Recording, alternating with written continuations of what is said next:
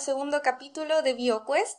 Estamos aquí con la doctora Paulina Schmidt, bióloga marina, investigadora de la PUCB y doctora en biología molecular. ¿Cómo está? Bien, muy bien, muchas gracias. ¿Está emocionada de participar en el... Absolutamente. Fantástico. Ya, cuéntenos, ¿qué hace usted en la universidad? A ver, em, en la universidad yo eh, trabajo en el laboratorio de genética e inmunología molecular. Tenemos un grupo que se llama el Grupo de Marcadores Inmunológicos en Organismos Acuáticos. Y por lo tanto nuestras líneas de investigaciones principales son estudiar la inmunología de todos los organismos, en general de los organismos acuáticos comerciales como peces y moluscos. También hay algunas colaboraciones en crustáceos. Eh, sobre todo para, más que comprender, obviamente, eh, información de ciencia básica de cómo estos animales se defienden frente a patógenos, nuestro interés es desarrollar estrategias de eh, contención, de manejo, de cuidado para poder mejorar las condiciones de la acuicultura. ¿Cómo realizan estas investigaciones? Mm, estas investigaciones tienen varios focos de financiamiento. Generalmente los que más ayudan son los financiamientos externos de tipo de gobierno, como proyectos Fondesit, eh, hay algún, algún hace un tiempo, un Corfo, los FIE también, los proyectos regionales, los FIC. Entonces, em, eso nos da dinero para poder eh, desarrollar los proyectos. Ahora, los proyectos en general se estructuran em, de manera separada o peces o invertebrados en estos proyectos normalmente lo que uno hace es estudiar, por ejemplo, los brotes de enfermedades que destruyen el 80% de la salmonicultura, por ejemplo, en Chile. O bien estudiar eh, los potenciales patógenos que aparecen en los cultivos de larvas en moluscos, de ostiones, eh, caracterizando diferentes genes de respuesta inmune, viendo cómo responden frente a estos patógenos, viendo si se puede encontrar un patrón de eh, de presencia ausencia de la expresión de estos genes, cuando estos animales están eh, enfrentando los patógenos en tiempos tempranos, cosa de después, por ejemplo, si uno encuentra un gen súper interesante a nivel de proteína que ves que se expresa en cierto tejido, tú después puedes ocuparlo como un candidato a eh, un marcador. Significa que tú después vas al agua, vas sacando muestras cada cierto tiempo periódicamente y cuando empiezas a encontrar que este marcador está llegando a los niveles que tú ya tienes identificado como potencial enfermedad, se avisa a los productores y se toman las medidas necesarias al caso. Ahora, ¿qué es lo que a nosotros nos interesa muchísimo? Que al, entender cómo funcionan los sistemas y sobre todo esta interacción entre los patógenos y los hospedadores, podamos eliminar lo que más ha afectado a la acuicultura en Chile, que son las cantidades exorbitantes de antibióticos que se ocupan y que se tiran al agua de una manera ya no sé cómo decir una palabra suave, porque es brutal. brutal sí, brutal. inconsciente y que ha generado problemas sanitarios ambientales enormes, resistencia antimicrobiano. Eh, y por otro lado, la, a ver, la acuicultura tiene una serie de falencias que si corregimos, al final la productividad puede subir. Pero por el momento hay un, hay una, hay un, hay un desconocimiento de cómo poder hacer esta actividad más eh, amigable con el medio ambiente, etcétera, etcétera. Así que nosotros creemos que desde nuestro aporte de la inmunología de estos animales podemos ayudar. ¿Y usted en particular con qué trabaja? ¿Con algún invertebrado? Yo soy el lado invertebrado del laboratorio. Tenemos, somos dos jefes de laboratorio y uno de peces y otro de invertebrados. Yo trabajo con moluscos.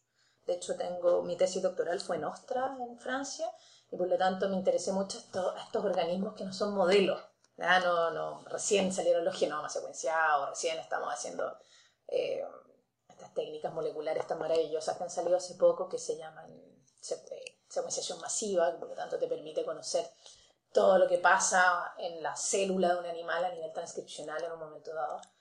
Eh, las proteómicas, todas estas ómicas, ya que son una ciencia súper eh, interesante de que te dan muchos datos para analizar. Ahora después tienes que tener a toda la gente que puede hacer los análisis, pero los estudiantes se interesan un montón en, estas nuevas tecnologías.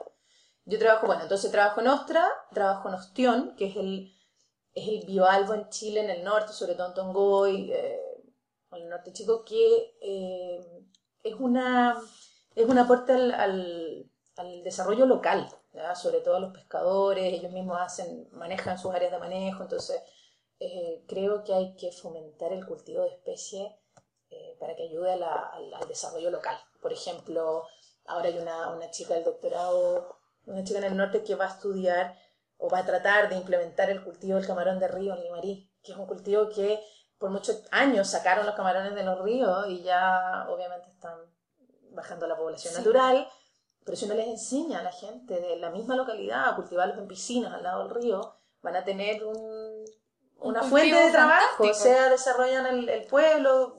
Me parece que es una muy buena opción desarrollar el cultivo de especies endémicas. Ah. Sí, hay que darle... Ostras, camarones, eh, ahora, bueno, están poniendo ostras japonesa, también está entrando a Chile fuerte. Entonces, eso, proponemos un poco llevar el, la inmunología como aplicación. Eso. Es fantástico. Le voy a hacer una consulta de algo que mencionó. Eh, ¿Qué ocurre? Porque esto siempre ha sido noticia y siempre ha estado en boga de, muchas personas, pero la verdad no sabemos cómo funciona. ¿Qué ocurre en la población con el tema de los antibióticos? Cuando se le da mucho antibiótico a eh, la producción y después uno la consume. Mira, ahí, ahí te puedo mandar a hablar con un profesor de acá del instituto que es el amo y señor de los antibióticos porque sabe mucho. Yo, yo te puedo orientar sobre lo que yo veo en, en agricultura que se extrapola bastante a la población humana. A ver, los antibióticos son unas moléculas que funcionan eliminando las bacterias por diferentes mecanismos. Algunas inhiben eh, síntesis de peptidoglicano, otros inhiben blancos intracelulares, pero siempre van a haber algunas, las bacterias como cualquier microorganismo patógeno, siempre van a tener mecanismos de adaptación a estos antibióticos. Por, lo tanto, imagínate que las bacterias se están replicando y, no sé, pues, E. coli cada media hora, por lo tanto, tienes una nueva generación cada media hora, nosotros es cada 40 años. Entonces, a medida que las bacterias van desarrollándose, van multiplicándose, van mutando y esas mutaciones están orientadas a resistir a esta molécula que los está matando. Que es lo mismo que pasa con la inmunidad. La inmunidad y los patógenos están en un constante, eh, se le dice la carrera armamentista, haciendo esta, este, esta alusión a que, por un lado, el sistema inmune eh, desarrolla nuevas moléculas para poder combatir a los patógenos y los patógenos al mismo tiempo están desarrollando nuevos mecanismos de resistencia para evadir o contrarrestar esta respuesta inmune. Pasa lo mismo con los antibióticos. De hecho, nuestro, nuestro sistema inmune está lleno de antibióticos naturales, los péptidos antimicrobianos, proteínas antimicrobianas, ¿ya? Entonces, si usted toma antibiótico, cada vez que muchas veces ni siquiera necesita antibiótico porque es una infección viral, o no, no termina el tratamiento, la, la bacteria que quedó viva se hizo resistente. Entonces, la próxima vez que usted ponga a esa bacteria exposición con el mismo antibiótico, no le va a hacer nada. Eso es lo que pasa. Entonces, cuando tú expones a, aparte tú tienes el factor que ahora se está considerando muchísimo, que es la microbiota. La microbiota son todas las bacterias buenas que están al lado de los patógenos y lamentablemente cuando uno ocupa un antibiótico, por ejemplo, si toma un antibiótico, usted mata al patógeno que está en una infección intestinal, por decirlo, pero aparte mata todas las bacterias buenas que lo protegen de las bacterias malas. Entonces, más encima, más encima usted está matando a la bacteria buena. Eso. Por eso un antibiótico hay que tomarlo cuando es extremadamente necesario, que significa cuando tu sistema inmune no fue capaz de controlar la infección. Sí, así que hay que aprovechar de mencionar que no, la gente no se debe automedicar con los mm, Absolutamente, por favor, no tome antibióticos porque le quedaron unos del tratamiento anterior, por favor. Y los antibióticos, por favor, consúmalo con chamito, una al día para mantener la microbiota, por favor. Ya. ¿En qué está, qué está haciendo usted actualmente? ¿Qué hace en el laboratorio? Uy, hacemos un montón de cosas, eh, sobre todo apoyado por los, por los que sin ellos no seríamos nadie, que son los estudiantes.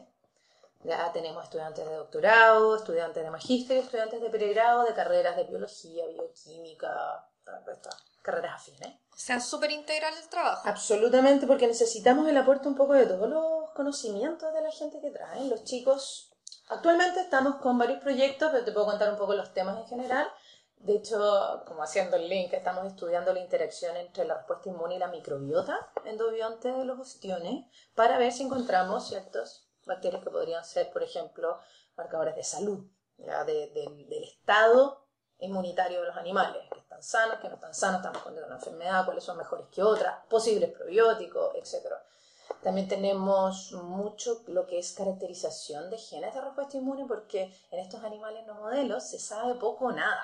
¿Ya? Hay, hay muchos estudios, por ejemplo en China hay muchos eh, laboratorios que trabajan en inmunología de moluscos porque China es uno de los productores mundiales de, moluscos y y, pero no son las especies que tenemos acá. Chile tiene esta característica tan especial que somos un país que tiene muchas especies endémicas que no se encuentran en otros lados. O sea, todas las, todos los moluscos que no, sean, no son traídos de afuera se encuentran en Perú y Chile y ya, un poco en Nueva Zelanda, pero sabemos ahí la, la geografía del planeta. Pero entonces, estudiar las especies endémicas de Chile, como por ejemplo Arbopecten purpuratus, eh, es primordial para poder después comprender cómo funcionan estos mecanismos moleculares de defensa.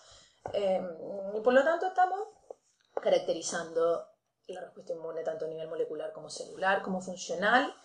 Y por otro lado, eh, a mí me interesan mucho los péptidos antimicrobianos, que son estas pequeñas moléculas que funcionan como antibióticos naturales, pero sobre todo porque se pueden ocupar en acuicultura. Más que ocupar un antibiótico externo, es mucho mejor ocupar una molécula que los propios animales puedan expresar. Entonces, estudiándola, viendo cómo funcionan, viendo sus mecanismos de acción, después podemos proponer algo más aplicado, que es cuando las empresas se interesan y puedes postular a fondos en que vayas un poco más de la mano con las empresas. Pero algo súper importante de, recalcar es que sin ciencia básica no tenemos ciencia aplicada. Obviamente. Y a todo el mundo le encanta la ciencia aplicada y que en un año no tenga resultados increíbles aplicables a la industria, patente, va a tener patente, ¿no? Y yo siempre digo, si no sabemos cómo funciona, no nos sirve de nada. Y por lo tanto, menos mal que igual existen fondos para eh, financiar eh, ciencia, básica. Ya.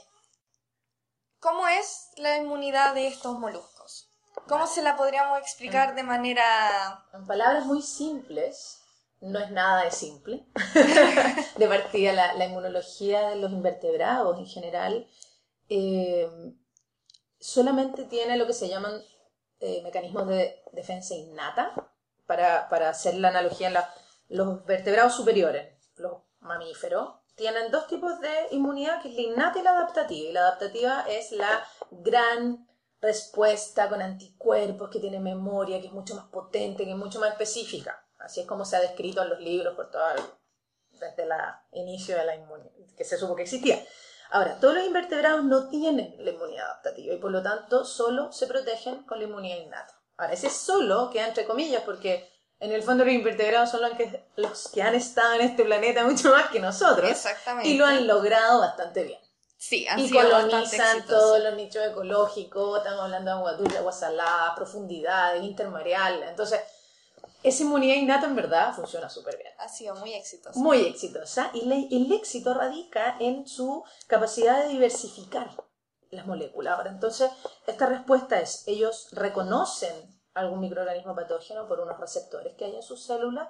Eso hace que las células reaccionen y produzcan una serie de efectores inmunes, que pueden ser estas moléculas antimicrobianas, pueden eh, crear radicales libres de oxígeno que matan a las bacterias, eh, pueden atrapar a, los microorganismos mediante la formación de unas redes con estas proteínas. O sea, tienen un montón. Más encima, hace poco se, supo de que no es que no tuvieran memoria como los vertebrados superiores, eh, de hecho tienen una especie de... No es una memoria mediada por anticuerpos, pero ya se sabe que los invertebrados cuando son enfrentados al mismo microorganismo patógeno responden de manera diferente. O sea, hay memoria. Puede haber una especie de memoria que nos da por anticuerpos, se está estudiando, eso es lo más interesante. Hay transferencia parental, por ejemplo, los reproductores, cuando eh, desoban hacia el agua, los, huevitos van recubiertos de proteínas antimicrobianas que los protegen mientras su sistema inmune no se haya desarrollado por completo. Entonces, eh, eso, es interesante como la complejidad que va dentro de la simpleza de no tener la adaptativa. Ahora cuéntenos un poco de cómo llegó a través de su vida a, este punto. Uy. A ser una, una investigadora aquí de... Solo una, solo una mezcla de, sucesos que se alinearon con mucha suerte. Em, yo soy bióloga marina y cuando quise hacer mi tesis de pregrado, me escuché por ahí que había un proyecto muy interesante en la Católica de Valparaíso que estudiaban inmunología de moluscos. Yo tenía 22 años. Y vine a tocar la puerta al laboratorio y me acogieron. Y hice mi tesis de pregrado, me quedé trabajando en el laboratorio pues como investigadora y asociado. Y surgió la posibilidad de ir a hacer el doctorado a un laboratorio en Francia que habían estado dentro de este gran proyecto de inmunología de moluscos. Y así fue como caí a uno de los mejores laboratorios en el mundo de inmunología de bivalvo, en la Universidad de Montpellier. Y ahí ya me enamoré del tema. Era... ¿Por qué? Porque en Francia tienen, es súper interesante, en Francia tienen eh, los cultivos de ostras más grandes en Europa y, y saben lo importante que es para el, para el comercio y para la gente. Y en Francia se come ostra y les encanta y es un muy buen recurso. Entonces el gobierno se preocupa de poner plata para estudiar. ¿Qué pasa? ¿Por qué? Porque fue tan masivo el cultivo de ostras que hace, no sé, 20 años atrás empezaron unas mortalidades que mataban el 99% de las ostras en Francia. Y dijeron, Dios, si seguimos así nos vamos a quedar sin. Es un problema brutal. Y que en Chile no pasa porque todavía no es masivo, pero si hay algo que da lo mismo que especie estemos hablando, si tú cultivas de manera masiva un animal, el animal se estresa, el animal, de una manera masiva es la densidad que tienen los animales en la jaula, eh, se estresan, su respuesta inmune ya no es tan eficiente, no sé, uno lo puede extrapolar a lo, cuando uno está estresado, a eso se refría, ¿no? O sea, obviamente todos los, gastos energéticos de cualquier eh, organismo vivo no son infinitos y por lo tanto, si uno está o en reproducción o en estrés, la inmunidad va a bajar. Y si más encima están confinados, las enfermedades se reparten mucho más fácil, etcétera, etcétera. Entonces, eh, yo también propongo un poco poner el parche antes de la herida. No tenemos mortalidades masivas en ostiones, pero va a pasar si esto sigue aumentando. No tenemos mortalidades masivas en, en ostra, pero mejor conocer qué pasa, cuáles son los patógenos. Ya hay muchas bacterias del género vibrio, que son los patógenos clásicos en la acuicultura. Eh, y así es como hemos descubierto un montón de mecanismos, de, tanto de evasión por parte del patógeno como de respuesta inmune. Se pueden también generar animales resistentes, no digo mutando ADN, sino solamente por generar líneas de selección. Eso. Yo creo que estamos súper bien. Excelente. Así que espero les haya gustado Yo este... espero que haya sido clara dentro de los temas. Por supuesto, y cualquier consulta nos la pueden dejar en los comentarios y se va a poder responder en otro podcast. Así que nos despedimos, que estén súper bien y nos escuchamos en otro capítulo. Muchísimas gracias. Chao, chao. Chao.